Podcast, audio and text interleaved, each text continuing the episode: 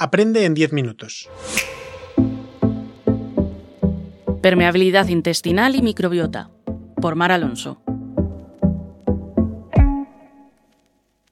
Eh, esta también me parece una síntesis maravillosa de lo que ocurre cuando se pierde la barrera, ¿vale? sea por toxinas, microorganismos, el gluten, fármacos, tal, tal, todo lo que queráis, eh, que se pone en marcha lo primero sistema inmune, lógicamente, porque empieza a encontrar elementos extraños que tiene que atacar y bloquear para que no le invadan. Es simplemente una respuesta lógica.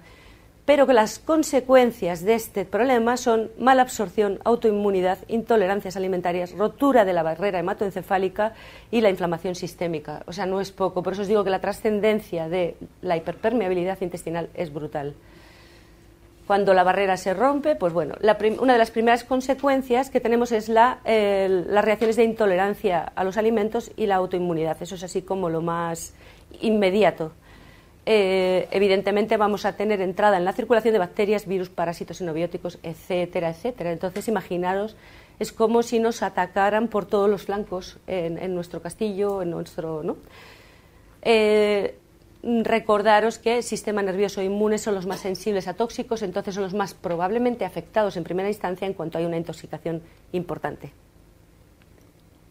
La alergia tipo 3 es la alergia retardada que comentaba Teresa, ¿vale? Que es consecuencia del aumento de permeabilidad intestinal, si no, esto no se da. Entonces, cuando tenemos una persona con muchísimas intolerancias, lo que nos está marcando es que hay que tratar el intestino aunque momentáneamente se pueden retirar los alimentos para frenar un poco ese proceso, pero realmente el problema está en la integridad de la pared intestinal. Ahora vamos a hablar que aparte de tener rota la barrera intestinal, de que hay disbiosis, de que está mala señalización, tenemos un montón de tóxicos que se producen ahí en microbiota cuando hay una disbiosis y especialmente cuando están en sobrecrecimiento estas bacterias proteolíticas. Eh, hay un proceso del que cada vez también se va encontrando más literatura, que es la endotoxemia metabólica. Eh, y depende de la microbiota portadora de LPS, que son LPS son los lipopolisacáridos de membrana de bacterias gram negativas. Os he puesto aquí algunas para que recordemos que estas gram negativas, Klebsiella, Enterobacter, Serratia, Proteus E. coli, Pseudomonas, son parte de las bacterias proteolíticas que os he comentado antes. ¿vale? O sea que esta microbiota son, eh, estas bacterias son portadoras de LPS, que es una endotoxina que da un problema de inflamación sistémica y de, mm, intoxicación subclínica. Bueno, sin más, eh, el LPS aquí pone cómo se une a los receptores de membrana, pero no me puedo extender en eso.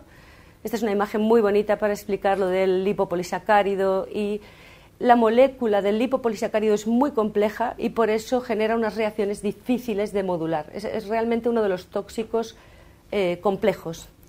Es un tóxico desde dentro, no hace falta estar expuestos a tóxicos externos que cuando ya tenemos este sobrecrecimiento no hace falta exponernos desde fuera porque estamos desde dentro provocando una intoxicación impresionante.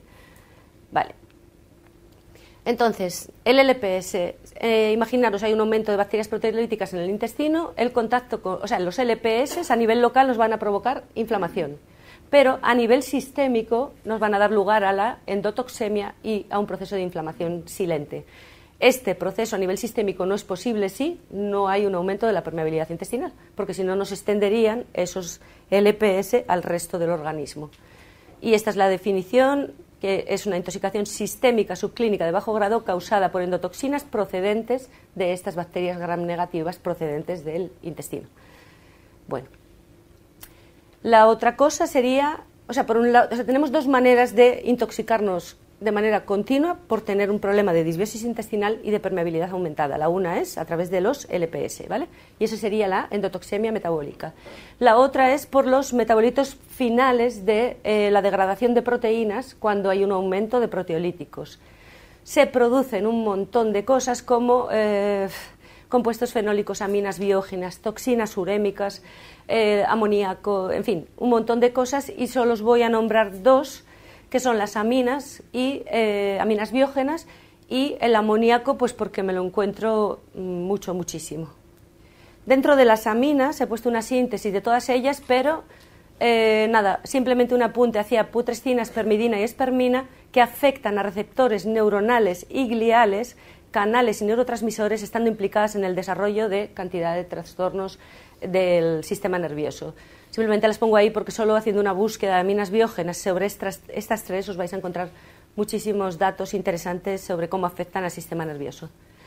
El amoníaco, a ver, el amoníaco tenemos una producción que el cuerpo está acostumbrado a eh, neutralizar por dos vías, de primeras neutralizándolo, porque NH3 es muy irritante para mucosas, le ponemos un protón y no es que no sea tóxico, pero se elimina ya por heces o por riñón.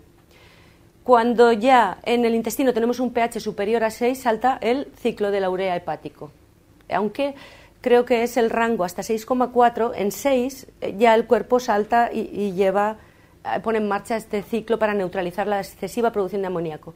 Pero si ya este falla, que es lo que yo veo siempre en muchísimas enfermedades neurodegenerativas y siempre en autismo, el amoníaco se acumula hasta poder causar graves daños en el sistema nervioso. El amonio es un compuesto muy neurotóxico que se difunde rápidamente a través de la barrera hematoencefálica. Estos son tres ejemplitos para, mm, sin más. Eh, esta es una analítica muy sencilla por grupos funcionales que a mí me da una información maravillosa, ¿vale? os he puesto un comparativo, es una persona con depresión eh, de veintitantos años de evolución y esta analítica de la izquierda ya veis que tiene E. coli aumento de proteolíticos, disminución de bifidobacterias, bacteroides y de muconutritiva, ¿vale? Eh, número total de microorganismos disminuido, que es lo que os decía. Uno de los problemas de la disbiosis también es que la falta de microorganismos suficientes para que trabajen en super equipo. Bien, esta persona, esta analítica es solo dos meses después en la que hemos trabajado sistema nervioso entérico. Antes de recibir esta analítica, ella me dijo literalmente, no es que esté mejor, es que no me acordaba de que era así. Imaginaros. Y esto os lo pongo, esto no pasa siempre, por supuesto, mm, pero para que entendáis que en algunas personas solo es cuestión de microbiota. Ella con 19 años pasó lo que fuera, nadie hizo nada por organizar ese asunto y se quedó con, depresión de continuo. Ya veis aquí que ya no hay sobrecrecimiento de proteolíticos, ha mejorado muchísimo toda la microbiota protectora, la muconutritiva es espectacular el cambio, que no es fácil levantar esto en dos meses, y ya el recuento total de microorganismos está normal. Pero lo que me interesaba sobre todo transmitir es que entre esta y esta hay una depresión a un estado absolutamente normal de, ánimo. ¿vale? Eh, esto es un caso de un, niño con... Eh, retraso madurativo, porque todavía por edad no le, no le pueden decir autismo, pero bueno, es brutal el sobrecrecimiento de proteolíticos en estos niños, es brutal. Tengo una E. coli que no existe más flechas para poner en la analítica, tengo otros microorganismos proteolíticos por las nubes, siempre está baja Kermansia, eso es fundamental, y hay una candidiasis intestinal, que es el reservorio de cualquier candidiasis en mucosas. ¿vale? Es un poco por reforzar esto que hemos, hemos comentado. Esto es un ELA, es una persona también que no, no digo curarse, pero está absolutamente estabilizada y tenía, mm, ya tengo la siguiente analítica, pero no me dio tiempo a ponerla, de, comparativa de, heces. Pero bueno, veis, el escenario es el mismo que en el anterior.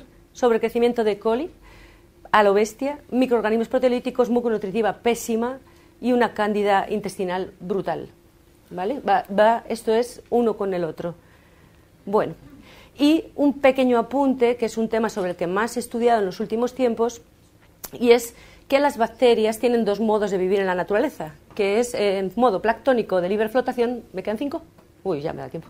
Eh, o en modo de biofilm, en, colonias de microorganismos fijados a una estructura. Eh, ya no lo recuerdo, pero creo que el 90 y no sé cuántos por ciento de las bacterias viven en forma sésil, viven en forma de biopelícula. Con lo cual, todo lo que tenemos estudiado desde los tiempos de Koch es en forma de libre flotación y esa no es la realidad. Las bacterias en el biofilm tienen una expresión fenotípica diferente, con lo cual mm, difícil es que lo que probemos in vitro que funcione como antibiótico funcione de manera igual en un organismo en vivo. Si quieres más información sobre los cursos de la Escuela de Salud Integrativa, entra en www.esi.academy.